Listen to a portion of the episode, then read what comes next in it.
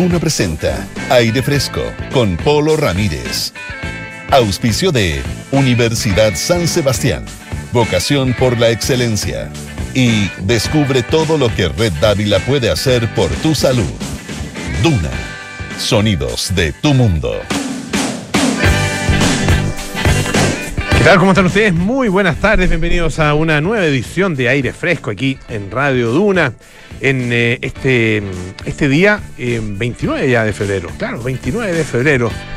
Y mm, estamos como siempre aquí en 89.7 en Santiago, 104.1 en Valparaíso, 90.1 en Concepción, 99.7 en Puerto Montt. En realidad uno dice 29 de febrero como que fuera cualquier cosa, pero no es cualquier cosa. No, pues si tenemos 29 de febrero cada cuatro años nomás. Así que, y hay, gente que está de cumpleaños, lo, harta gente que está de cumpleaños los 29 de febrero, así que eh, les mandamos su saludo. No sé qué hacen los otros años, digamos, cuando no, hay, cuando no es año bisiesto.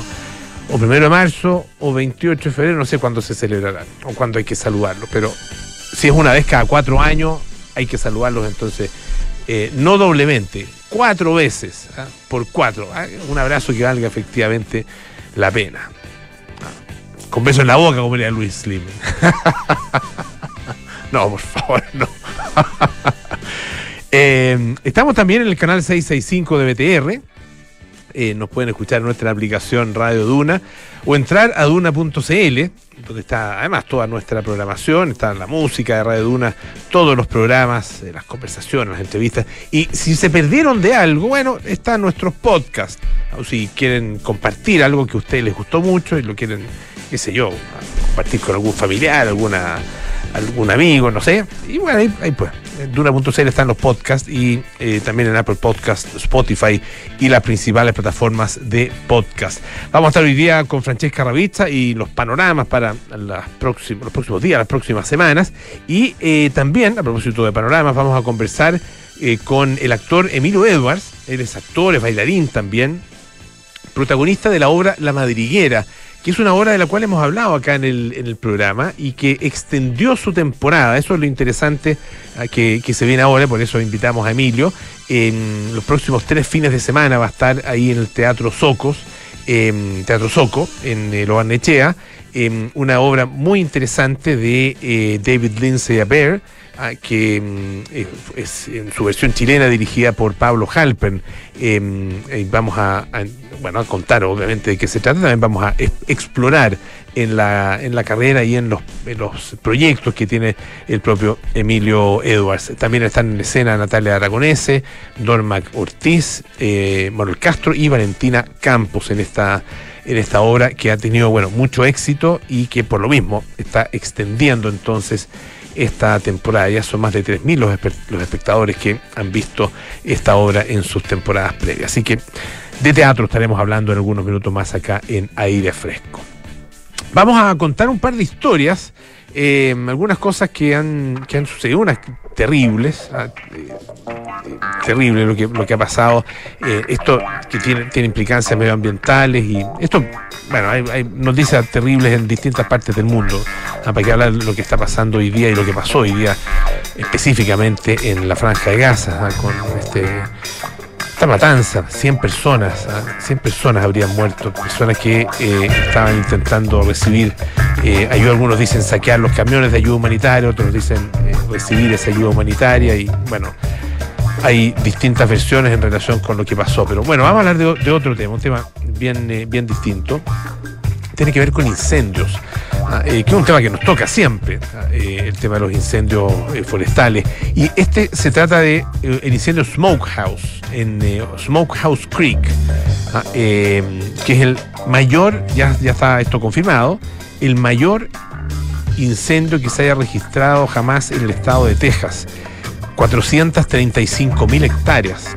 Para tener una referencia, los incendios más grandes que ha habido en Chile que fueron los del 2017, si mal no recuerdo, en la zona central de Chile, llegaron a las eh, seis, entre 500 y 600 mil hectáreas. 600 es como el número más, grande, digamos, que se, que se ha dado. Ese es el mayor incendio que hemos tenido registrado en, las últimas décadas, digamos. No vamos a considerar los incendios, esos incendios que duraron años eh, en, eh, en el sur del país, allá en, eh, la región de, de Isen particularmente, ah, incendios que fueron tremendamente voraces, ah, terribles, y que duraron, algunos de ellos duraron años.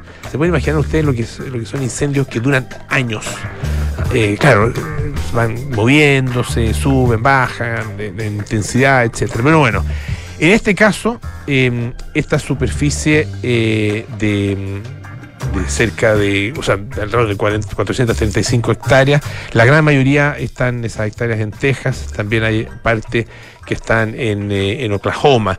Em, es, eh, bueno, varias, es mayor que la de, algunos estados completos, el estado de Rhode Island, por ejemplo, que, es chiquitito, ah, pero es mayor, el incendio es mayor que un estado, imagínense, que uno, un estado estadounidense. El 2006 había sido el incendio, mayor incendio anterior a este, 907 mil acres, que deben ser alrededor de 400, poquito menos de 400 mil hectáreas, tal vez, ah, alrededor de, sí, 390, 400 mil hectáreas. Ah, dejó 13 personas muertas. En esta ocasión solo se ha confirmado una víctima fatal, ahora en Smokehouse Creek, eh, que una, se trata de una mujer de 83 años de Stinnett, una localidad Em, ahí cercana al lugar donde se originó el incendio. Eh, y dice una nota del diario El País que la mayor parte de estos incendios se producen en Texas durante, obviamente, eh, uno, lo espera durante el verano, o sea, claro, durante el verano, pero se producen en estos meses, de enero a mayo, fíjense. Em, que no están en verano precisamente, están saliendo invierno, saliendo en invierno y entrando en primavera. Eh, y esto, claro, tiene que ver con la sequedad de los, de los pastos después del invierno y los fuertes vientos que se generan en estas épocas del año. Em, y bueno, en este caso, en el caso de este 2024, eh, se han sumado temperaturas inusualmente altas, como ha ocurrido en distintas partes del mundo también, incluido nuestro propio país. Eh, ha habido hoy día, por lo menos, una buena noticia porque cayó algo de nieve en la zona, bajaron las temperaturas y esto eh, ha frenado aparentemente la extensión del incendio. Pero es realmente tremendo y son em, eh, fuegos que bueno han ido creciendo de manera dispersa, después se conectan entre ellos ah, eh, y es una zona relativamente plana con mucha maleza, con pasto y por, lo tanto se facilita mucho la propagación de las llamas. Eh, y se afecta, por supuesto, distintos pueblos eh, en la zona y los que han debido ser evacuados. Eso ah, para recordar un poco lo que está pasando también en otras, en otras partes con fenómenos que bien conocemos desde este lado del mundo. En otra materia, muy distinto, hacemos un salto. Eh, fíjese que en el, idioma español dice que es uno de los más ricos del mundo, ah, en términos eh, de, términos, de palabras que, tenemos ahí. El, idioma español tiene unas 93 mil palabras. ¿Cuántas de, de, esas palabras usamos? Ah, no, 20. 20 más huevón. Perdón, perdón, perdón la expresión. Pero claro, más o menos, por ahí. Eh, no, debemos usar un poquitito más, pero algunos usan más que otros. Ah, eh, pero nuestro uso del idioma en realidad es bastante ínfimo en relación con las posibilidades que tiene. Ah, eh, de hecho, hay, em, hemos hablado también otras veces acá en, en, el programa o en la radio de palabras que denominan algún tipo de fenómeno muy específico qué sé yo, no sé, como el sonido que se produce al destapar una botella. Y eso a lo mejor, no sé, no estoy seguro, pero puede tener perfectamente en español una palabra que lo denomina. Ah, no sé, no sé cuál podría ser, no, no, va a poner a inventar ahora. Pero bueno, el punto es que hay palabras que son muy cortitas, ¿ah? eh, obviamente, palabras que son muy cortas de una sola letra, por ejemplo, pero hay palabras que son muy largas. Y la RAE eh, acaba de em, mostrar, digamos, eh, la palabra más larga. Eh, hay palabras bien, bien largas como neuroradiológico, por ejemplo, 17 letras, es larga. Desoxirribonucleótido, nucleo, ay, claro, desoxirribonucleótido, 21 letras. Desoxirribonucleico, que tiene 19 letras. Pero fíjense que la más larga tiene 23 letras. Electroencefalografista. ah, que es la persona especializada en la electroencefalografía. para hacer un electroencefalograma, exactamente. Muchas gracias, Juan Carlos. Eh, y mm, esto me recuerda un, eh, un, un, médico al que yo iba. Bueno, no, es personal el tema, pero tampoco es tan íntimo, digamos, por, por temas de alergia. Ah, eh, entonces él me preguntaba, no sé por qué me preguntaba siempre, él me había recetado un remedio que se llama clorprimetón. Pero me preguntaba siempre, ¿te estás tomando el cloroprofenpididamina? Me preguntaba no sé por qué. A lo mejor, y esto estoy hablando de hace un montón de años, no existía ni siquiera el concepto de los bioequivalentes. Pero bueno, eh, hablamos no solo de palabras largas, eh, sino que de nuevas palabras también que fueron incluidas durante el año 2023. Eh, algunas uno conoce inmediatamente, sabe cuál es el significado. Banner, por ejemplo, a que se refiere a eh, estos cuadrados, rectángulos de, de publicidad que aparecen en las páginas web. Ah, eso se llama banner. Big Data, raro que recién Big Data esté incluido en 2023, pero bueno, ahí está, Big Data. biocapacidad. Este me pilló. Chunda chunda. ¿Qué será chunda chunda? Voy a, aprovechar de buscarlo. ¿ah? Busquemos chunda chunda ahí que dice. Claro, dice, según la. Música fuerte y machacona. Ya. Festival de Viña, ahí está. Chunda chunda. Miren, uno, aprende mucho con, esto de las palabras. Cookie. ¿ah? Cookie, claro, está. Eh, pequeños eh, trozos de, programación que quedan insertados en la memoria del computador de uno cuando entra una página web y bueno, esto permite que esa página web haga cierto tipo de cosas con el momento en que uno accede a ella, etcétera. Cortometrajista, ¿sabes? Voy a buscar alguna que. Kryptonita, fíjense que fue aceptada Kryptonita el año 2023 también. Masa madre, esa se usaba harto el último tiempo. Sobre todo durante la pandemia, mucha gente que se dedicó a hacer. Eh, hacer eh, pan. Ah, eh, perreo también acaba de ser aceptada. Así que si juntamos chunda chunda con perreo, ah, tenemos ahí un Claro que lo, lo que hace Anita, perdón que, salta eso, lo que hace Anita, la, cantante brasileña, ¿cómo se llama eso, ese baile? ¿Es twerk? ¿Twerk sí, tal cual? es como bien jugado, porque es completamente en el suelo, apoyada con los brazos como que fuera a hacer un, un burpee, ¿ah? esos ejercicios que hacen, que, bien matadores. Em, pero nada, y, pone y mueve el trasero de una forma bien, eh, bien eh, impresionante. Eh, tú eres quien dice tú que se llama, Juan Carlos. Bueno, dejémoslo ahí. Eh, y una última palabra, el VAR, que también fue incluida en el diccionario de la Real Academia. Así que hay hartas palabras nuevas que podemos eh, utilizar ya de manera absolutamente propia, ¿ah? porque pertenecen oficialmente al idioma español. Esta noticia eh, ha causado polémica en, eh, Inglaterra ¿ah? y tiene que ver con lo siguiente, con una obra de teatro ¿ah? que se llama em, Slave Play es como la obra de la esclavitud o del esclavo, slave play. Em, es una obra que ya se ha presentado otras veces y que está, es una producción de, Broadway y que se va a presentar en el teatro en Londres, en un teatro específico, ah, em, en, el sector de West End, que es como el Broadway, eh, West End es como el Broadway británico. Ah, entiendo que es anterior, de hecho, a Broadway, no sé. Eso es una disputa en la que no me voy a meter. Eh, bueno, y los em, administradores del teatro em, han decidido crear dentro de todas las funciones que van a hacer una función a la que han denominado blackout.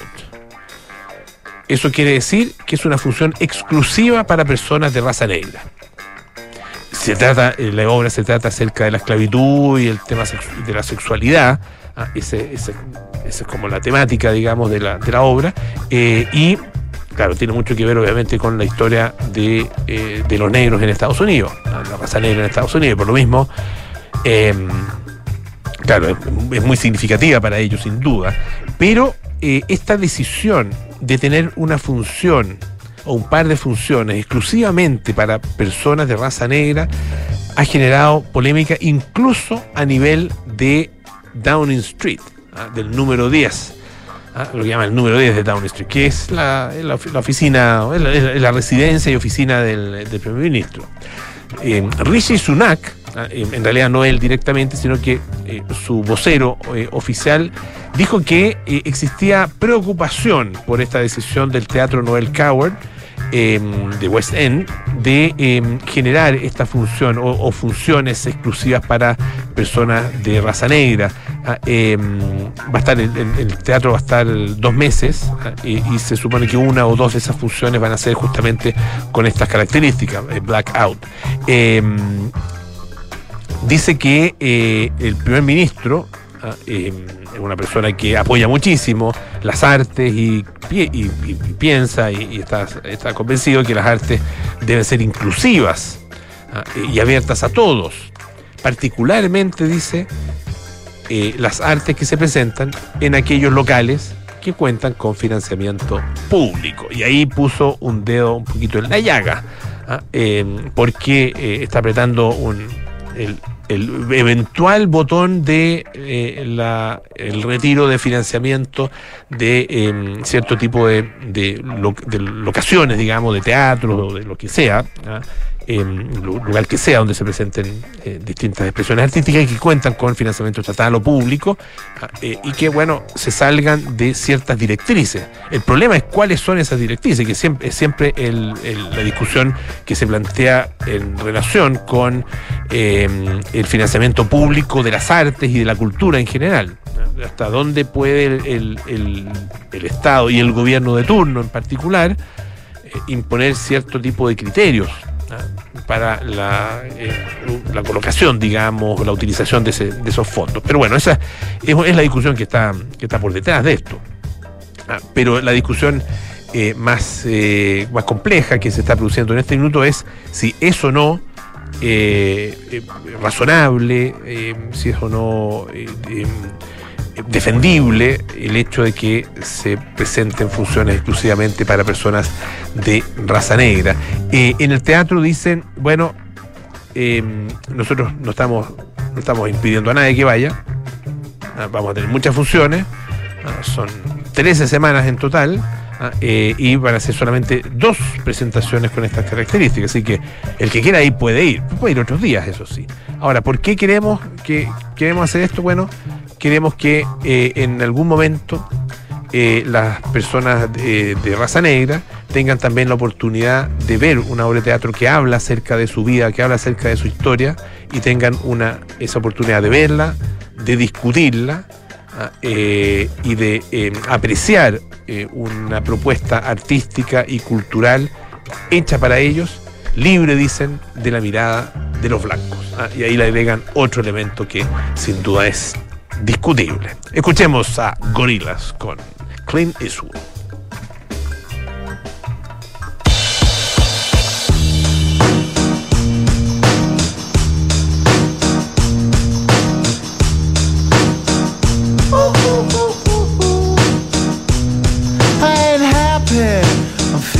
glad I got sunshine in a bag. I'm useless, but not for long. The future is coming on. I ain't happy, I'm feeling glad I got sunshine in a bag. I'm useless, but not for long. The future is coming on, it's coming on, it's coming on, it's coming on, it's coming on.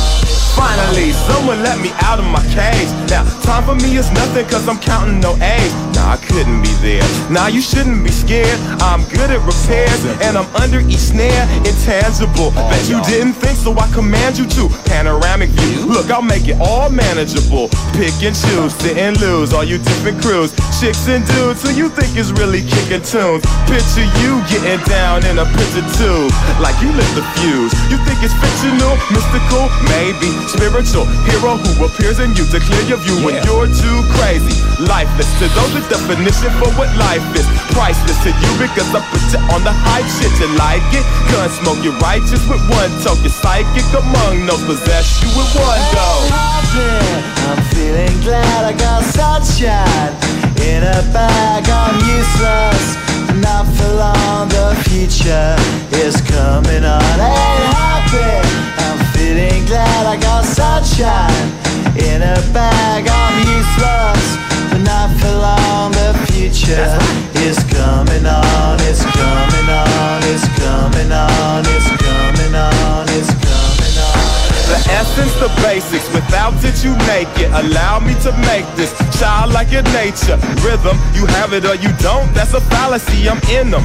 Every sprouting tree, every child of peace, every cloud and sea. You see with your eyes, I see destruction and demise, corruption in the skies from this fucking enterprise. Now I'm sucked into your lies through rust, so not as muscles, but percussion to provide with me as a guide. Y'all can see me now cause you don't see with your eye. You perceive with your mind, that's the inner. So I'ma stick around with Russ and be a mentor. Bust a few rhymes so motherfuckers remember what the thought is. I brought all this so you can survive when law is lawless. Feeling sensations that you thought was dead. No squealing, remember that it's all in your head. ain't happy. I'm feeling glad I got sunshine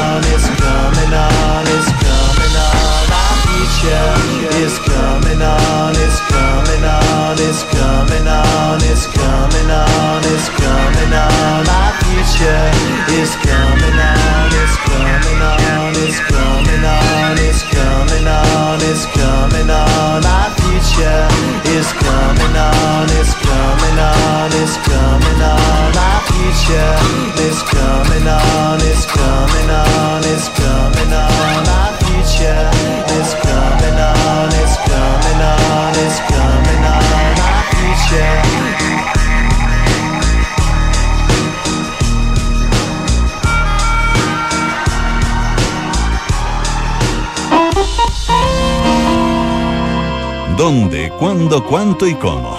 Es hora de panoramas en aire fresco con Francesca Ravizza.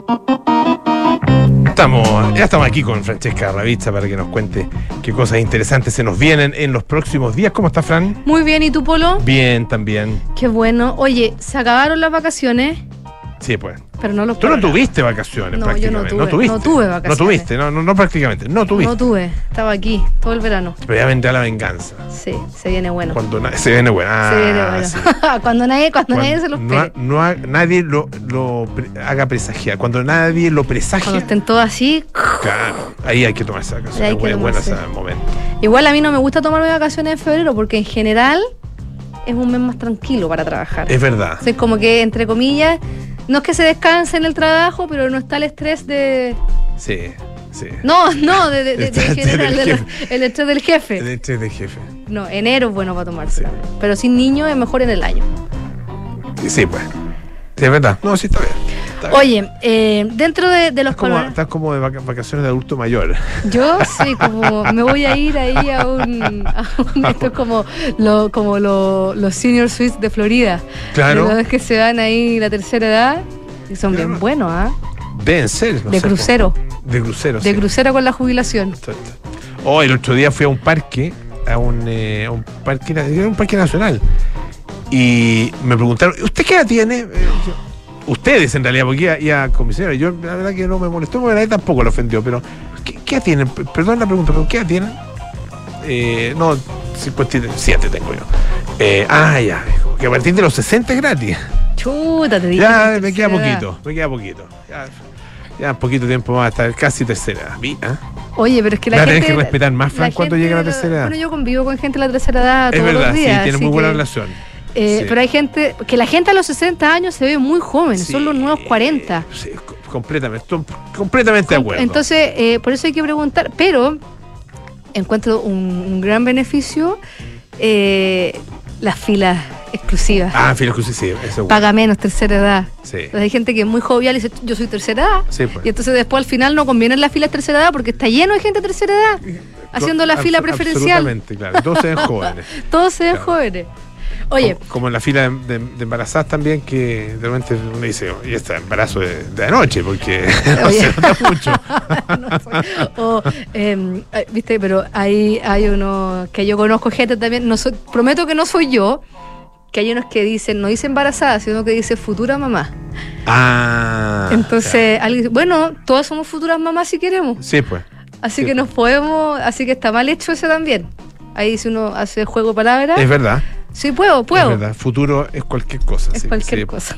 Ya, vámonos a nuestro. Oye, sí, eh, este fin de semana se va a realizar en la Plaza Ñuño- Ñuñoa el Festival del Libro y la Lectura Internacional de Ñuñoa.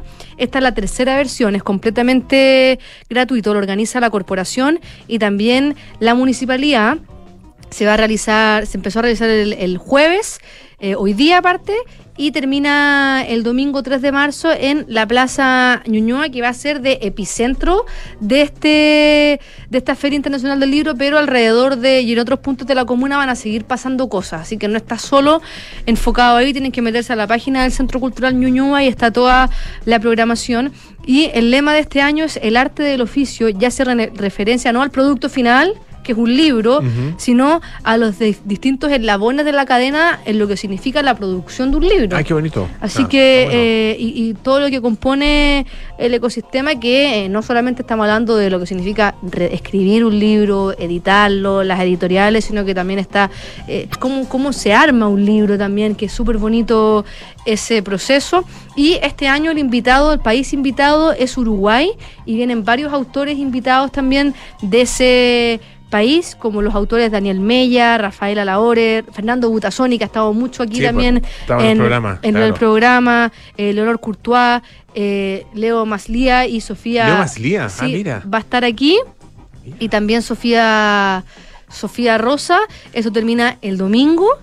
Y, son y van a ellos estar par- participando de las presentaciones de distintos libros, conversatorios, hay talleres, también hay, hay música en vivo y en el marco de que Uruguay es el país invitado, viene Encanto al Alma, que es una agrupación musical uruguaya que ya lleva más de 10 años creando canciones para, la, infantiles eh, y que combinan eh, distintos géneros musicales que va desde el vals, el reggae eh, y otros y otros géneros también más, más folclóricos. Además van a haber talleres de fanzine, escritura creativa y dibujo. Todos los talleres son gratuitos, pero hay que inscribirse porque los cupos son limitados y se inscriben a través de, de la página del Centro Cultural de Ñuñoa, que es CCN, que son las iniciales de, la, de las palabras Centro Cultural Ñuñoa.cl. Buenísimo. Así que súper entretenido. Oye, Leo es espectacular. Eh, eh, No solo es escritor, es músico también, pianista. Ah, Un artista. Un, no, un art- artista tremendo. Así que vale la pena ir a verlo. Sí, pues. Así que Ya pues, eso sería. eso sería. Hay otro- Muchísimo- bueno, y Ah, muy cortito también, ya. mañana eh, vuelve la obra No me dejes hablando solo, que fue un éxito el año pasado en el Teatro Municipal de Las Condes. Van a ser solamente siete funciones, una obra que dirige Rodrigo Bastidas y está interpretada por Jaime Badel, Héctor Noguera, La Coca Guasini, María José Necochea y Nicolás Mena, que un poco es, un- es un diálogo eh, tragicómico donde se reflexiona de un matrimonio que ya lleva 50 años juntos y eh, se empiezan a cuestionar su rol en la vida. Perfecto. Francesca Ravista, muchísimas gracias. ¿ah? Estés bien. Estés muy bien también. Vamos a mm, hacer una pausa. Antes les quiero recordar que eh, la Universidad San Sebastián es la primera universidad chilena acreditada internacionalmente con estándares de la Unión Europea por seis años, además, por la agencia alemana ACAS. Conoce más en uss.cl y descubre por qué Red Dávila es la mejor opción para cuidar tu salud. Si eres FONASA o ISAPRE, accede a la mejor atención médica en sus cinco sucursales con cobertura en todas las especialidades. Además, los seguros Dávila contigo ofrecen diferentes productos para entregarte la protección que tú y tu familia necesitan. Red Dávila es calidad a tu alcance. Pausa, volvemos con más aire fresco. Descubrí que Red Dávila me cuida etapa de la vida y cuando más lo necesito, porque además de ser una red de clínicas y centros médicos, es la mejor red privada en GES y tiene seguros de salud para estar siempre protegida. Sin importar si estoy en FONASA o ISAPRE, Red Dávila es para mí. Descubre tú también todo lo que Red Dávila puede hacer por tu salud. Reserva tu hora en dávila.cl. Dávila, calidad a tu alcance. La Universidad San Sebastián, con el propósito de generar competencias y habilidades globales para sus estudiantes, cuenta con programas de internacionalización en 66 universidades en 14 países. Programas que permitirán a los estudiantes expandir sus redes en diversos países de Europa y Latinoamérica, potenciando su empleabilidad y obteniendo certificaciones de reconocimiento internacional. Convenios internacionales para todas nuestras sedes: Santiago, Concepción, Valdivia y Puerto Montt. Universidad San Sebastián. Vocación por la excelencia. Mi amor, ¿me acompaña a pagar la patente? Que marzo no te quiebre con tu auto. No pagues nunca más la patente. Smarticar, sponsor oficial del Chile Open. Estás en aire fresco con Polo Ramírez. Ya estamos de vuelta aquí en Aire Fresco, esto es Radio Duna y eh, vamos a hablar acerca de una obra eh, de teatro que ha sido tremendamente exitosa y que mm, para beneficio y, pa- y para placer de eh, las personas que no, lo han, que no la han visto, bueno, se extendió en eh, su temporada y tiene una temporada que eh, va ahora desde la próxima semana, desde el 8 de marzo hasta el 23 de marzo. No son demasiadas funciones tampoco, pero es lo suficiente como para poder ir a verla. Ya, ya han visto más de 3.000 personas. Hablamos de La Madriguera, ah, eh, una obra escrita por David Lindsay Abair y eh, dirigida en su versión chilena por Pablo Halpen. eh, y esto es en el Teatro Soco, allá en la, en la comuna de Lobarnechea. Y estamos con uno de sus protagonistas, el actor Emilio Edwards. Emilio, bienvenido, muchas gracias por acompañarnos. Gracias a ustedes por la invitación. Feliz de estar acá hablando de teatro. Eh, en algún momento conversamos acerca de esta obra, estuvo Pablo Halpen acá en, eh, en el programa, eh, y una obra eh, muy potente, de acuerdo con lo, con lo que él, yo no he tenido la oportunidad de ir a, de ir a ver, ahora se produce esta nueva, esta Sí. nueva oportunidad, así que voy a hacer todo lo posible por aprovecharla. Eh, una obra eh, dura, eh, una obra, él nos decía, muy bien escrita, una obra con eh, a la que no le sobraba absolutamente, no le faltaba, no le sobraba absolutamente nada en términos de su, de su texto. Claro, esa es la, la mirada del director, ¿no es cierto? Que se enamora de un texto y que dice, esto lo voy a poner eh, en escena. Eh, ¿cu- ¿Cuál es la mirada tuya? ¿Cómo, cuéntanos un poco de, de cómo, cómo eh, ves y cómo vives esta obra, La Madriguera? Bueno, partir diciendo que es una joya de obra.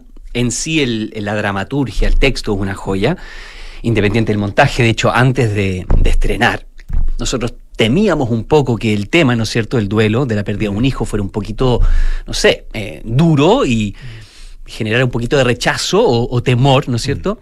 Y nos dimos cuenta, la verdad, que eh, tenía súper buena recepción en todo un aspecto cómico, que ni siquiera nosotros nos habíamos dado cuenta de todo. Entonces fue súper interesante estrenar. Eh, la diferencia que se produjo con la sensación que teníamos previo al estreno, un poquito de resquemor y, y temor de, de enfrentarnos quizás a un teatro no, no, no, no tan quizás lleno como lo esperábamos. Y la verdad que fue muy, muy, muy buena la recepción del público. Tuvimos una primera temporada, pero atestada de público, teníamos que poner sillas extra. Así que, mm, desde mi punto de vista como actor, debo decir que es un- un- es una delicia actuar este texto tan bien escrito y mm, tan profundamente bien tratado en su, en su aspecto eh, tan, tanto como doloroso como cotidiano, que la hace más digerible y, y- y mirable. Cuéntanos un poco el- lo, lo que se pueda contar, digamos, de- del argumento de la obra. Básicamente se trata de la muerte, la pérdida del hijo de una familia, de una pareja, que es la Natalia Aragonés, la mamá, que ella es la protagonista, en realidad todos los otros personajes estamos un poco en función y entorno, pero son todos bien, muy bien construidos.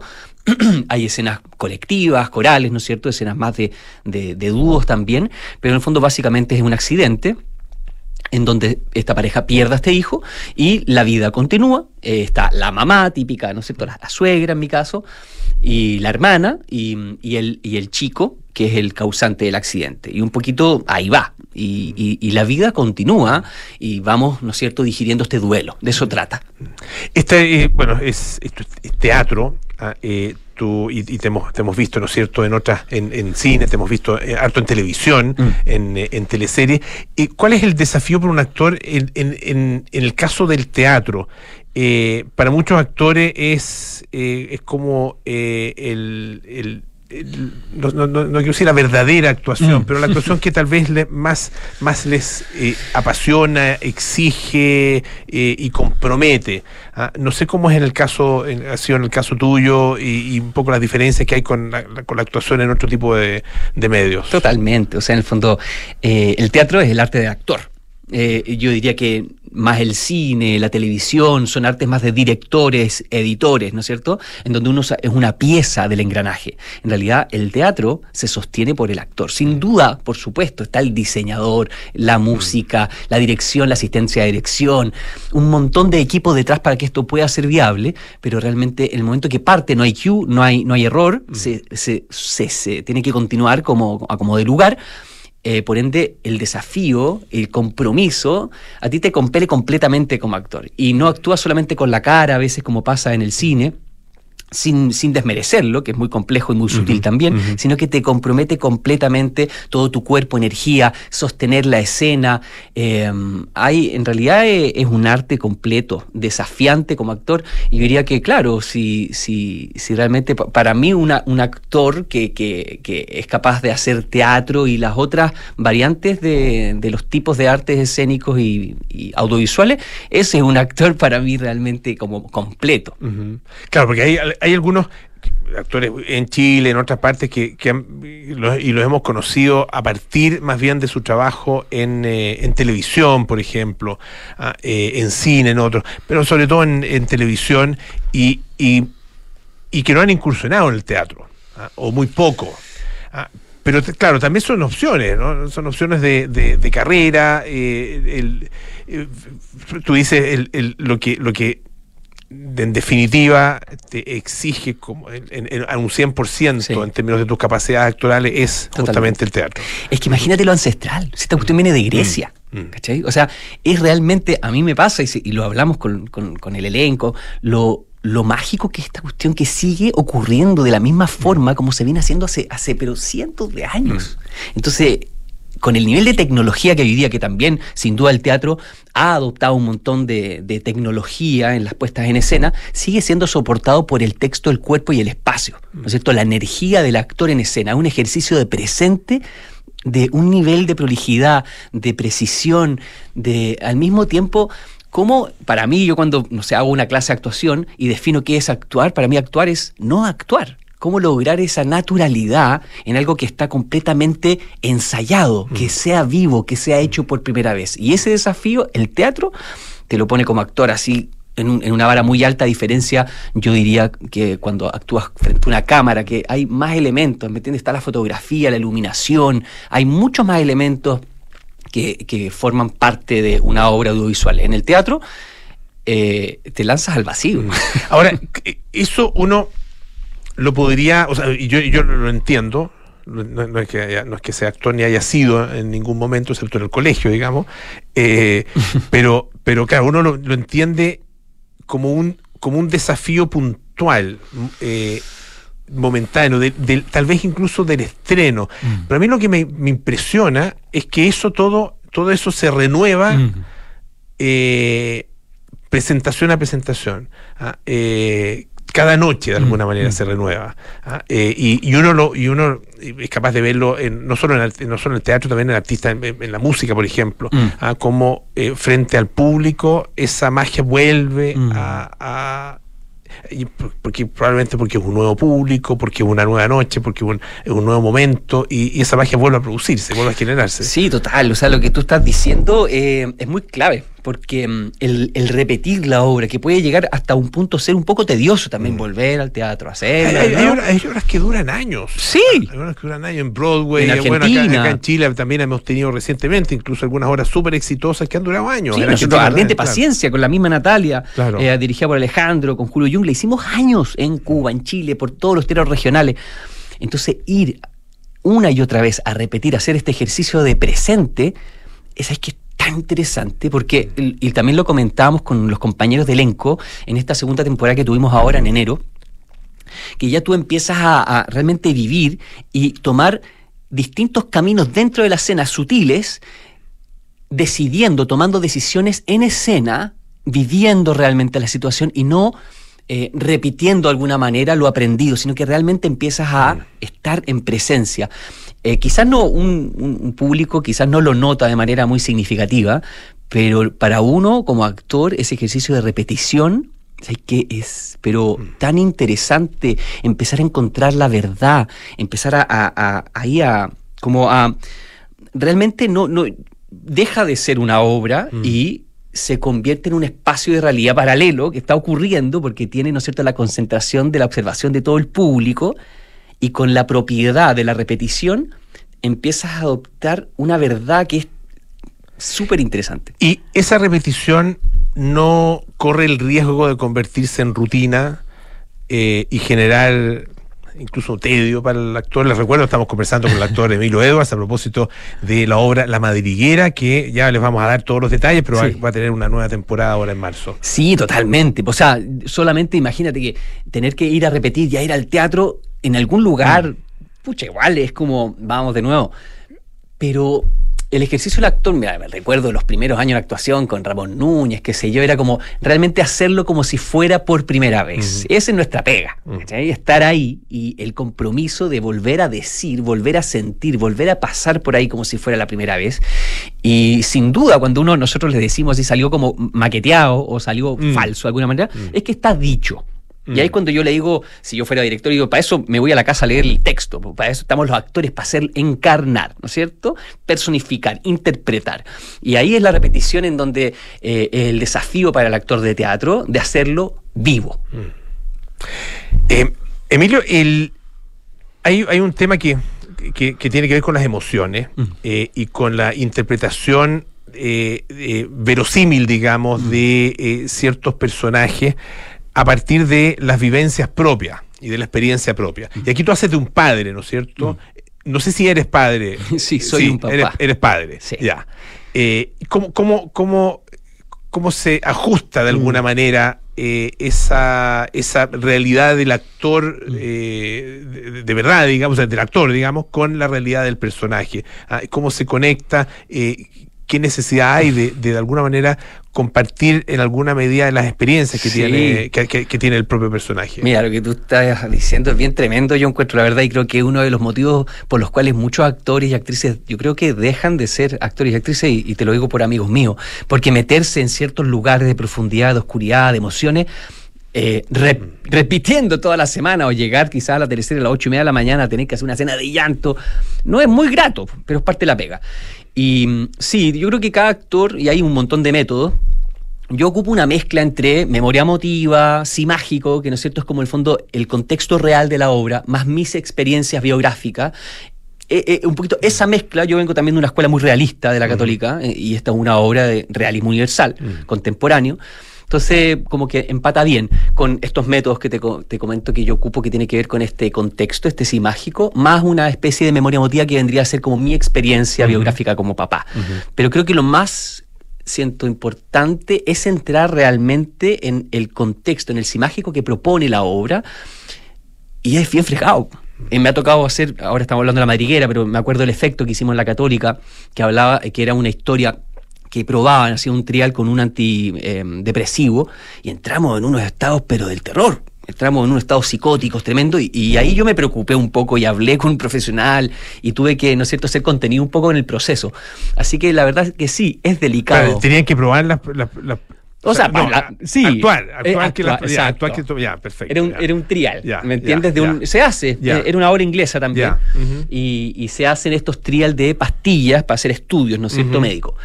Eh, y complejo, complejo entrar en esos lugares. Sí, se me fue, algo te iba a decir, pero se me fue. Pero sí, em, eh, es parte de nuestro trabajo Mm. eh, ser atleta de las emociones, como decía. Eh, ah, eso te iba a comentar, claro, que hay historias igual bien, bien heavy. Había una obra que se llama El Príncipe Constante, que no recuerdo si también creo que era o de Artaud o de que el personaje hacía una eh, tremendo, nosotros nos mostraron un video y se volvió loco, porque entraba en lugares realmente profundos. De hecho, hay un síndrome que no me acuerdo cuál, que se empieza a repetir y a replicar en la vida del actor eh, la ficción que está viviendo en la obra, en la escena, en la película, lo que sea. Entonces sí, hay algo un poco, quizás, no sé, cuántico, por así decirlo, que tú atraes un poco tu vida para la obra o en tu vida traes cosas de la obra y se replican un poco de alguna manera. Sí. Claro, y bu- bueno, de hecho hay, hay actores que, que- que pasan por un periodo, sobre todo, en, bueno, ver las historias de actores eh, o actrices eh, en, el, cine, Hollywood, ah, que hacen de repente personajes muy atribulados, ah, de mucha, de, de, de, de mucha em, exigencia interpretativa, digamos, Sí. donde hay mucha transformación del Sí. actor, a veces incluso transformación del cuerpo, y que empiezan a vivir una vida como si fueran el personaje, digamos.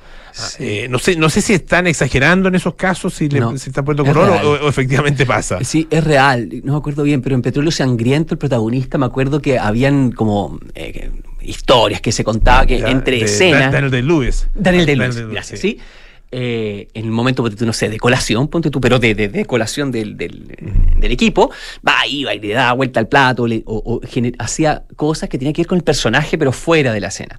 O sea, son como datos rosas que quizás ni siquiera son verdaderos, pero yo creo que sí, realmente hay una hay un, un tras- un tras- como un traslape entre el personaje y el actor, y por algo hay un casting también. Hay algo el- que el director, el productor Claro. ve en el actor que tiene que ver con el personaje, y te puedo asegurar que, al menos por lo menos en mi experiencia, casi todos los personajes que he hecho, en algún porcentaje han calzado con mi experiencia de vida. Ya.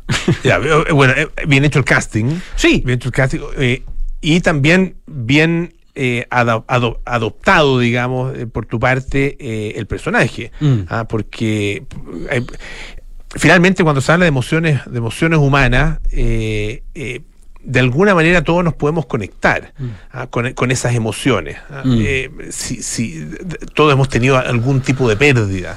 ah, Aunque no hayas, que no hayas que- tenido la pérdida de un hijo directamente y no, te haya- no hayas tenido la experiencia que tiene este personaje, ¿no?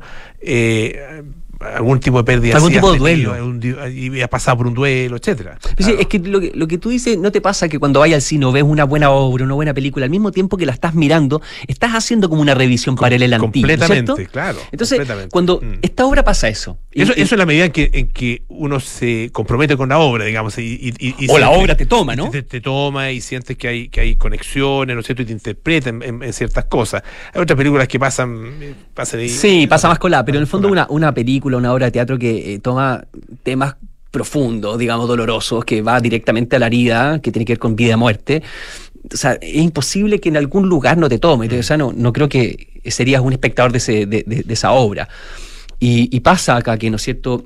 Es una obra que dura más o menos una hora 30, una hora 40, y la gente sale diciendo como que se le fue, Mm. eh, ¿no? Se, se le pasó rápido.